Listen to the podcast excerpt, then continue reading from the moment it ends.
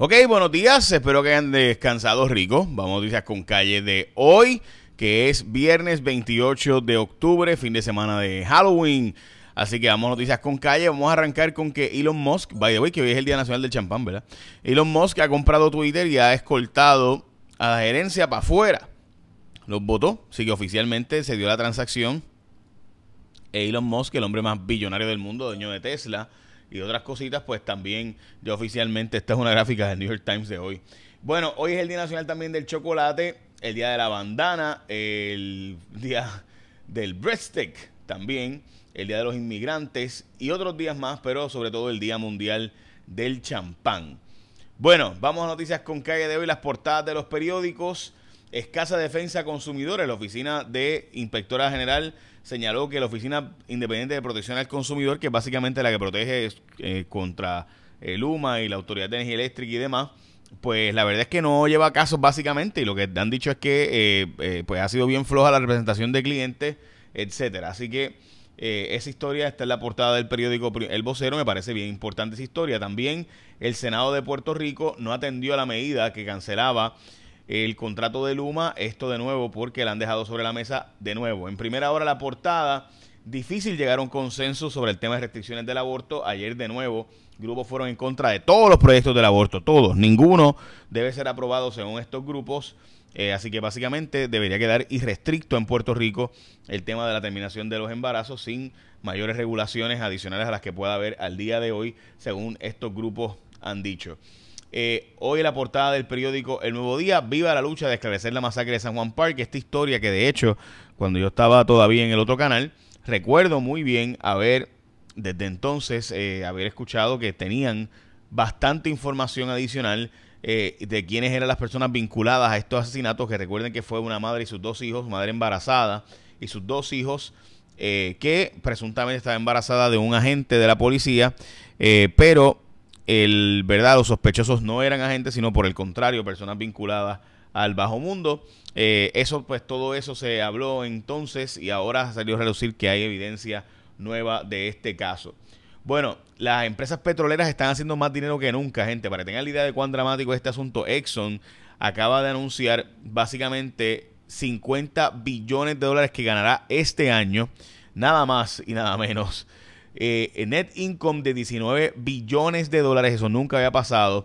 Nada más en un cuarto, 17.6 billones de dólares. O sea, estamos hablando de los, de los ingresos más brutales en la historia jamás eh, anunciados. Eh, y esto por, de nuevo, Exxon, la empresa de petróleo y gasolina, obviamente ExxonMobil, ¿no? Como todo el mundo sabe. Dicho eso, estamos todos a la espera de cuáles de no solamente ellos, porque Chevron también está anunciando cosas parecidas y el precio del petróleo bajó hoy, esta mañana, pero había subido de 82 dólares que estaba a 88.56, llegó a estar en 89 dólares, dicho sea de paso, el precio del combustible. La gasolina también ha subido de precio, dicho sea de paso. Ok, eh, cayeron más funcionarios por soborno. Estos son los eh, jefes de obras públicas, tanto de Guayama como de Cataño, siendo ya convictos eh, federales. Y también va para juicio otro de los acusados en el caso de él, de Mayagüez, Steve Minger eh, otro de los siete acusados de Fiscalía Federal formalizó su cambio de alegación para declararse culpable, entonces van a ir a juicio solamente tres de los coacusados, que son Alejandro Riera, Armando Hernando Lizarri, que fue el famoso juez, y Joseph Kirkland. Todos ellos irán a juicio. Bueno, un banco que estaba registrado en Puerto Rico para hacer básicamente todas las transacciones de forma digital y se mercadeaba como tal, va a cerrar porque no tiene fondos según el comisionado, la Comisionada de Instituciones Financieras en Puerto Rico. Hacienda va contra Chris Agrond, este es el famoso cripto sujeto que presuntamente eh, daba talleres a través de redes sociales y demás.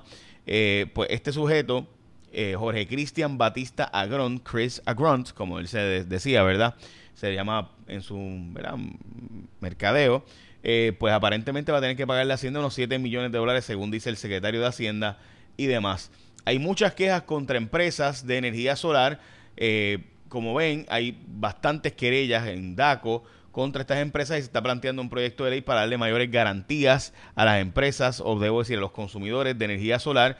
Entre ellas, las empresas con más querellas, Winmar Home, eh, Power Solar, Máximo Solar, Power Sports, Sunova, Virtuosity, Power Energy, Pura Energía, Sunrun, Direct Energy, Planet Solar, Antillas, eh, también Blessings, Energy Power Solutions, Mundo Solar y Professional Solar Service Corp. Todas estas tienen querella según registrada hoy en el periódico El Nuevo Día de hoy.